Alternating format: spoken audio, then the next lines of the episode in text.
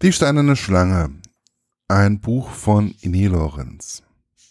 Der Klappentext. Germanien im Jahre 213 nach Christi. Die junge Gerhild, Tochter eines Stammesführers, ist eine mutige und standesbewusste Frau. Als der römische Statthalter Quintus ihren Stamm aufsucht und sie zur Geliebten fordert, sind ihre beiden Brüder zu ihrem Entsetzen damit einverstanden. Sie will sich jedoch nicht ihrem Schicksal fügen, das gleichbedeutend mit Sklaverei ist, und verlangt, dass der Römer um sie kämpfen soll. Da sie ahnt, dass ihre Brüder den Römer gewinnen lassen wollen, tritt sie selbst gegen ihn an. Was niemand für möglich gehalten hätte, geschieht. Die junge Frau siegt und blamiert Quintus damit vor ihrem Stamm und seinen eigenen Leuten. Der Römer will seine Niederlage nicht hinnehmen und sind auf Rache. Für Gerhild beginnt damit ein verzweifelter Kampf ums Überleben. Meine persönliche Rezension. Inni Lorenz ist eine Größe im Bereich der historischen Romane. Doch wer jetzt ein Szenario im Mittelalter erwartet, wird überrascht. Die Steinerne Schlange spielt im germanischen Teil des Römischen Reichs. Zur Zeit des Imperators Marcus Aurelius Severus Antonius, genannt Caracalla. Er regiert in der Zeit von 211 bis 217 im, Jahr, im Jahre 213 nach Christus.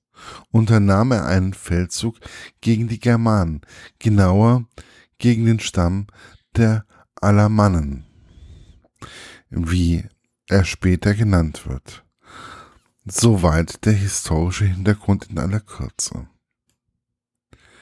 Am Limes wurde Handel getrieben zwischen Römern und Germanen.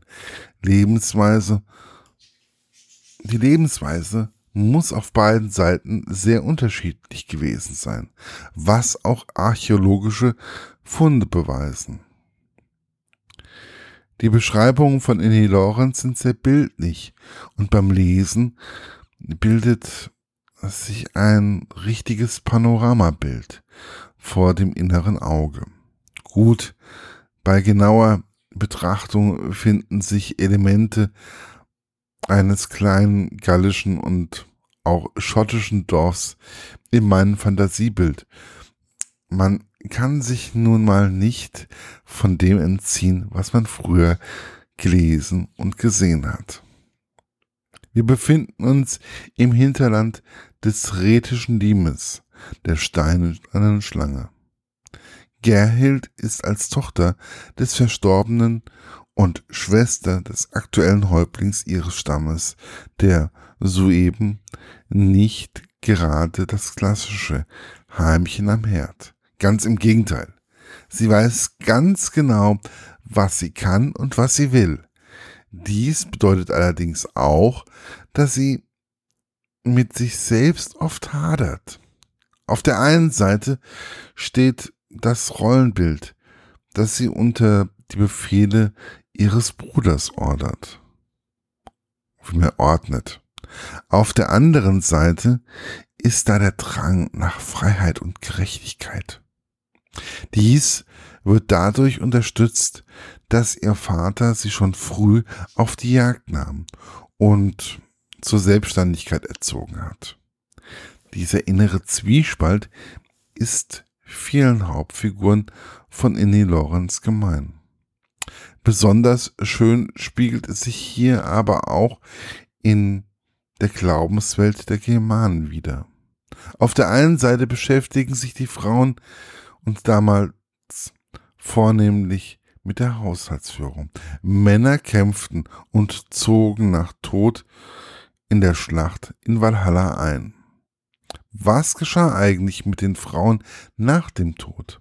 Auf der anderen Seite gab es aber auch die Schildmeiden, Wotanns und auch Kriegerinnen, die in Sagas erwähnt werden, Sagen erwähnt werden. Es klingt fast schon modern. Wer stark genug war, konnte sich durchsetzen. Und Gerhard tut dies. Der Roman ist ausgesprochen spannend. Es hat mich so gefesselt, dass ich erst bei Einbruch der Dunkelheit gemerkt habe, dass ich praktisch den ganzen Tag im Germania Magna des dritten Jahrhunderts geweilt habe. Besonders die Landkarte ist sehr hilfreich bei der Orientierung, da sich die alten römischen Namen unseren heutigen, unserer heutigen Städte nicht unbedingt kannte. Und auch immer noch nicht kenne. Also, ne? Zu viel möchte ich nicht verraten. Ein wenig Liebe gibt es auch in dieser kriegerischen Zeit. Und die Darstellung des Lebens der Germanen und die Entwicklung der Geschichte hat mich fasziniert. Kurz gesagt, ich könnte mir vorstellen, dass vieles so gewesen sein könnte. Gerhild und ihr Stamm sind der Fantasie Inni Lorenz entsprungen. Aber wer weiß, ob es eine solch starke Frau nicht vielleicht tatsächlich gegeben hat. Die Geschichte schreibt immer der Sieger und die Römer haben selten ein gutes Haar an den Barbaren gelassen.